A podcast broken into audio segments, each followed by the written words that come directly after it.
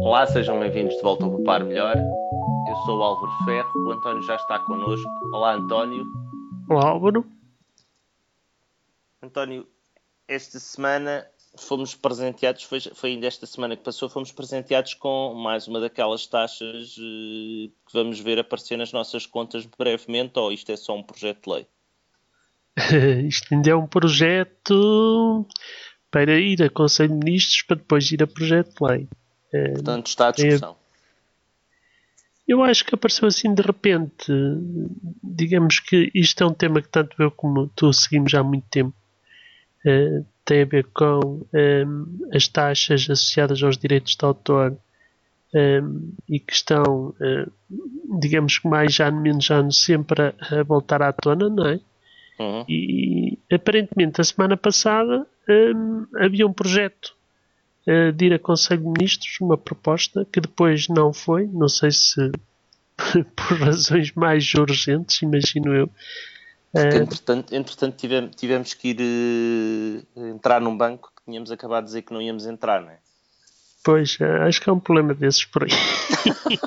Ai, coisa pouca. Também é, está muito relacionado com as poupanças, mas. É, é, daquelas coisas que a gente. Na quarta-feira o buraco são 2 mil milhões, na quinta-feira são 3 mil, na sexta-feira a gente chega a domingo e espera não haver mais notícias, que é porque aquela porque já deve ir nos seis. Aquilo que cada jornalista que pega naquilo aumenta mais um bocadinho.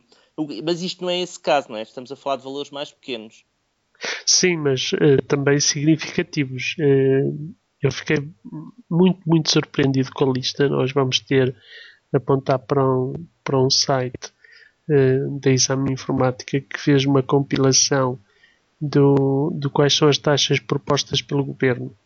É preciso dizer que esta proposta de lei sobre a cópia privada uh, vai ressurgindo, uh, digamos ao longo dos anos, uh, recentemente recentemente não, já para há um ou dois anos, um, foi uma iniciativa do, do PS na altura, agora é uma iniciativa do governo e as taxas são absolutamente escandalosas. Eu, eu por exemplo, tenho, tenho aqui à minha frente que um disco de 1 tera pode vir a pagar qualquer coisa como 20 euros. Uh, ou seja, qualquer dia é maior a taxa do que o valor do produto. Pois, porque uh, o produto vai custando cada vez menos. Exato. Eu acho que eu um disco de meio tera custa portátil externo, que é onde eu tenho ali as minhas fotografias, o valor USB 3, que é bastante rápido já para só para, para terem uma ideia, o valor do disco anda entre os 45 e os 60 euros, dependendo de ter mais ou menos software pré-instalado, não é? Porque eles depois põem lá aquelas porcarias que a gente formata assim que recebe o disco. Um, uh, eh, tu isto tudo porque aparentemente havia um espaço uh, na lei uh, das taxas do audiovisual que eram cobradas nos uh, analógicos e que não se conseguia passar para o digital porque o digital não era considerado um meio de suporte de áudio ou não sei o que. Eles depois inventam nomes, sabes que os, advogados, os juristas gostam de inventar nomes para as coisas. Um, então, mas e tu aqui, para ti, o que é que isso implica? Só quando compras uma coisa nova, não é? E sim, sim, será para uma coisa nova. Depois de sair, obviamente, ao ser aprovado o decreto-lei. E sempre que eu quiser fazer um backup das minhas fotografias de férias, um, lá vou ter que estar a pagar uma taxa para, para não sei quem. Uh, isto é mesmo muito mau porque começa. Nós, nós vamos pôr vários apontadores para esta, para esta uh, temática eu acho que um dos mais interessantes é um link para o blog do. Estou aqui a ver o. que treta. a ver o, nome, o que treta, exatamente, do Ludwig Kripal, que tem Kripal. feito ao longo dos anos uma compilação muito interessante do que é que está aqui em causa. Convém é, dizer que o e... Ludwig Kripal é professor eh, e que a cadeira que ele ensina tem a ver com a, a, a aprender a pensar. Exatamente. É um professor da Universidade Nova e que tem uma abordagem a esta temática bastante completa. Um, mas é preciso dizer que há, há muitos, um, digamos que, uh, muitas movimentações já em termos da rede internet por causa disto, porque isto foi parado outra vez. Desta vez tentou passar mais ou menos à socapa. É, mas o, tá, pensam que a malta está de férias. Olha, mas já, já agora na altura também ajudei uh, uh, à festa. Quem quiser acompanhar isto, o, o nome de código da coisa é PL118. Se procurarem por Cardinal PL118 na internet, vão encontrar a, que é PL de Projeto de Lei. Vão encontrar a quantidade de gente que lutou contra isto. Na altura, isto era uma, uma iniciativa do, do PS, de alguns deputados do PS, e agora uh, encontramos uma uma iniciativa, do PSD. Portanto, isto é partidário, isto é uma maneira de pensar que, pelos vistos, é transversal entre algum modo de pensar de alguns partidos. Tu, isto aqui e é uma visão é? antiquada é? dos, dos, da defesa dos direitos dos autores, porque basicamente um, eu não sei exatamente os dados exatos, mas uma grande porcentagem não vai para os autores de certeza. Há muitos relatos na internet de autores e sobretudo os autores jovens, que se calhar são aqueles que mais uh, são pirateados, entre aspas, em termos de internet. Um, e, e a esses não chega nada, não é? Porque há muitos exemplos de, de autores na internet a receberem um cêntimo uh, por ano.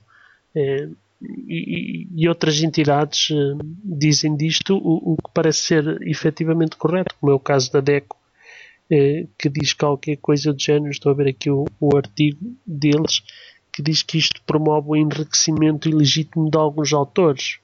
Eh, porque, francamente, não é? A partir do momento em que estamos a comprar discos e vamos imaginar empresas, bancos, eh, as grandes empresas que compram discos para os seus sistemas de informação, vão ter também que pagar, sem que nada disto esteja relacionado com, com direitos de autor e, portanto, a DEC também. isto tem a ver com a movimentação da Sociedade Portuguesa de Autores que ameaça processar o Estado português caso a Secretaria de Estado da Cultura não faça avançar este projeto da cópia privada. E, e, nós temos aqui com um problema, não é? Nós temos um problema em que temos uma associação que diz representar os artistas e que depois os artistas se vêm queixar que a associação representa apenas alguns artistas, não é? Eh, quer dizer, não sei se representa apenas alguns, provavelmente alguns ficam é com a fatia de leão.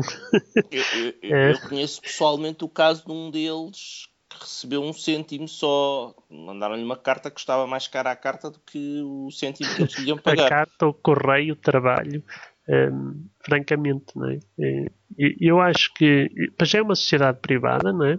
Para todos os efeitos, eu nem sequer sei se as contas são, são públicas ou se o que os autores recebem é, é público ou não, mas basicamente isto é, é isso mesmo, é uma transferência de dinheiro através de taxas, eh, não para um bem comum público, mas para uma entidade, para todos os efeitos, é privada. E, portanto, isso a mim mete-me, digamos que.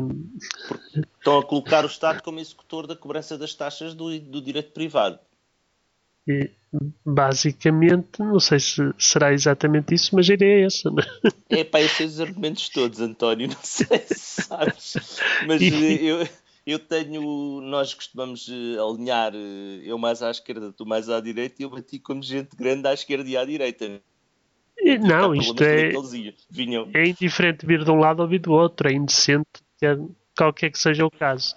Para e, mim, há, há, aqui, há aqui uma coisa que se calhar as pessoas não estão a ver, mas um artista, quando vai trabalhar para uma editora, ele recebe caixa advancement, ou seja, é um pagamento adiantado para o trabalho antes do trabalho ser vendido. E é a, a editora que arrisca, porque se o trabalho não for vendido, depois não vai pedir, não vai conseguir reaver o dinheiro, porque geralmente os artistas vêm do nada, não têm propriamente posses. Portanto, vão estar a meter em tribunal um monte de pé de chinelo. Aqui a questão é que vai para além disso. A questão é que estamos a falar, por exemplo, de recolher uh, direitos de autor sobre obras em que os autores já morreram. Uh, porventura? Também. Uh, pois, não sei, não sei como é que isso depois é distribuído. Aqui, não sei se estás ao corrente, mas, por exemplo, os acho que é do Sherlock Holmes, o Arthur Conan Doyle, acho que foi quem criou o personagem, e tem, há um problema na, há um há um julgamento, não, um, um, caso em tribunal nos Estados Unidos da América, sabes que os americanos gostam disto, portanto isto é tipo Sim. eles não têm futebol lá, tem aquela coisa que eles chamam o, o, campeonato mundial de futebol, mas que na realidade é futebol americano, o pessoal cheio de armadura, então eles depois têm que arranjar outra coisa para se divertir, para além das transferências. Nós temos as transferências dos jogadores, eles lá têm uh, os casos em tribunal, então dos casos que eles têm é precisamente o Sherlock Holmes uh, não poder ser utilizado porque os herdeiros, que nunca conheceram sequer o. Estamos a falar dos netos ou dos bisnetos de Arthur, do Sir Arthur Conan Doyle, acho que é assim que eles chamam. Ou estou a fazer confusão com o do James Bond, não interessa que interessa é que é o nome do... Não te posso ajudar. o nome do o nome do Sherlock Holmes não poder ser utilizado. Então, uh, inclusivamente, aquelas séries que nós vemos na televisão, eles têm pago direitos de autor quando o homem já morreu há mais de 75 anos. Nós estamos a falar de pessoas uh, que o direito de autor foi criado para proteger essa criação, uh, no, foi inventado para proteger a criação, o artista criou a obra e quando disponibiliza a obra para entretenimento do público, que faz a função social também da pessoa quando está neste entretenimento passivo, por exemplo, de ver televisão ou de ver um filme, está a ser apaziguada, a sociedade apazigua-se com estas coisas idiotas, mas o que é que se há de fazer? E então, basicamente, a sociedade devolve-lhe a ele um valor para o ajudar a sustentar para que ele faça novas obras com a sua criatividade, pagando-lhe uma, uma fração muito pequena por cada, por cada utilização. Isso aí tudo bem, o problema é quando a coisa já vai nos bisnetos. Pois. Serão bom ter grandes hipóteses de recuperar a fazer mais uma, um episódio da, da saga, não é? Não, é eu não sei o que é que acontece, por exemplo, aos discos da Amália. A Fundação provavelmente ficou com os direitos de, e recebe ela os direitos. Não, não faço a menor ideia. Isto é coisas claro. que a gente não. Mas eu não me preocupa muito a Amália. Um, obviamente alguém estará a, a beneficiar do, das vendas dela, mas são as vendas que estão em causa. Aqui o problema é que estamos a falar de taxas sobre produtos, que não é só memórias, estamos a falar de coisas como impressoras, scanners, uh, telemóveis. Uh... Lá dentro, dentro da impressora, por exemplo, está um disco rígido. Mas isto já não é a primeira vez. Nós temos o caso da eletricidade e da taxa do audiovisual na, na eletricidade. Aliás, Exatamente. É Epá, eu conheço alguém que escreveu qualquer coisa sobre isso. Certo. basicamente, uh, temos escrito muito so sobre isso. Temos-nos queixado. E, e, e, temos todos que, pelo menos, tomar consciência, porque mesmo que isto fosse passado em Conselho de Ministros, ainda teria que ir ao Parlamento, mas o importante é a sociedade dar-se conta neste tema. No, no outro mais recente também me chateou solenemente, que é o da fiscalidade verde. Sim. Uh, e ainda mas... por cima se diz que isto é um governo liberal. Mas... É, é, completamente o contrário. Quer dizer, é... falar menos comigo que dizer as mesmas coisas que eu. Olha, hum, tenho aqui é um ponto de vista positivo para isto e que acho que é uma preocupação que nós devemos ter também para não, não atacar isto com, com a força destruidora que parece que vai ser atacado novamente e que é uma preocupação aqui que é na realidade, o que se procura uh, é uh, minimizar uns supostos estragos da pirataria na, no direito de autor, uh, mas não é isso que vai acontecer, porque na realidade parte-se do princípio que tudo o que é produzido é comprado e isso não é verdade. Isso é, é verdade, e a defesa dos direitos de autores a todos os níveis é, é absolutamente essencial. Por isso, não, não pirateiem os nossos conteúdos do Poupar Melhor. Pirateiem, sim, senhora. Então, já aconteceu, já aconteceu, já, já soubemos alguns casos. podem, podem copiar à vontade né?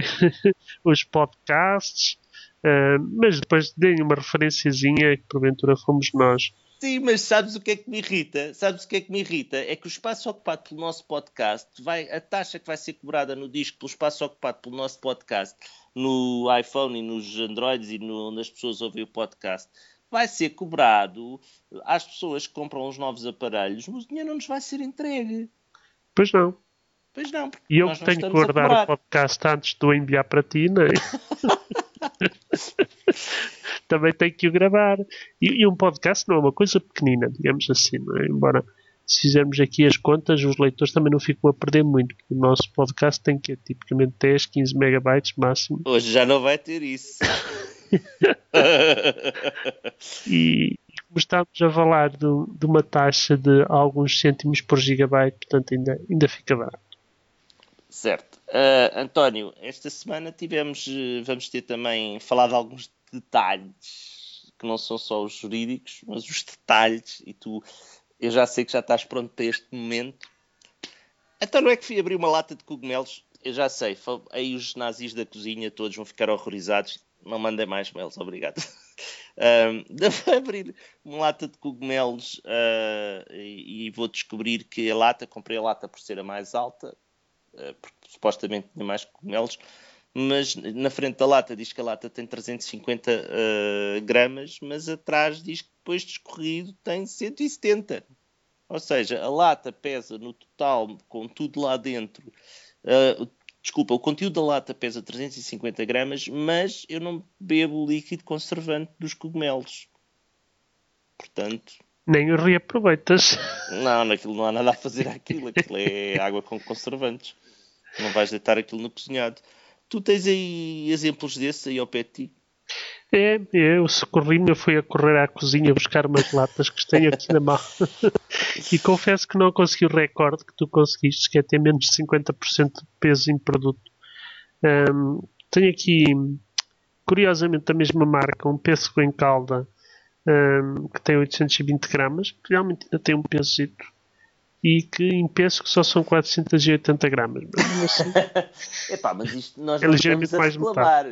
Atenção, eu não estou a reclamar que isto está errado. O que eu estou a dizer é que não tive, não tenho atenção, porque na prática, por exemplo, o peso que, o peso e os cogumelos se não estiverem cobertos em líquido até acima, provavelmente não vão sobreviver, não é? Portanto, convém estarem pois, cobertos. Não precisam de fazer latas é... tão altas. O que mete mais impressão é olhar, é olhar para as imagens que tu publicaste, porque eh, basicamente nem cogumelos se veem, só lá muito ao fundo. uh... Os ouvintes depois vão ter hipótese de ver as imagens e, e, francamente é muito mal, não é? Porque não, não sobra nada. Eu aposto que tu não tiraste os cogumelos antes de fazer a foto. Não, não tirei, não tirei. Eu estava horrorizado com aquilo. Uh, é que só para terminar, porque hoje já vai longo, uh, julgo que foi a semana passada que falámos nisto, ou foi há duas semanas que eu falei nisto. Nós tivemos, eu tive aí uns problemas com, com o Raspberry Pi, porque tentei ligar-lhe um hub USB e depois falei disto em, em passando no, no podcast. Esta semana vamos colocar as fotografias de como, de como é que se corta o fio vermelho para, cortar, para cortar a energia entre um, num cabo USB porque a porta que faz a ligação de dados entre o hub e a porta de dados do Raspberry Pi não pode ter energia a voltar para trás. Tu sabias disto? Não. Ou seja, se ligares um hub mais baratucho, fio. Podes dar cabo do, do, Raspberry Pi porque ele não tem um fusível ali naque, nas naquele. Ele tem uma porta pequenina de alimentação, não é? Uhum e depois eh, essa porta tem fusível. as duas as portas USB do outro lado não têm fusível. E portanto não podem receber, não? Eu estou a dizer fusível, sim, mas não, acho que não é fusível, tem outro nome. Mas não interessa, não tem proteção contra, contra a corrente. E portanto, no teu caso, basicamente tinhas um Raspberry Pi um, eh, a sentir-se mal, é isso? Era porque ele estava a receber de volta 5 volts e 1 ampere e só não pode receber energia de volta. Ah, e como agravante, 1 ampere acho que não chega para os discos externos. Tanto nem uma coisa nem outra. Muito mal. António, esta semana ficamos por aqui. Obrigado, António. Adeus, Álvaro.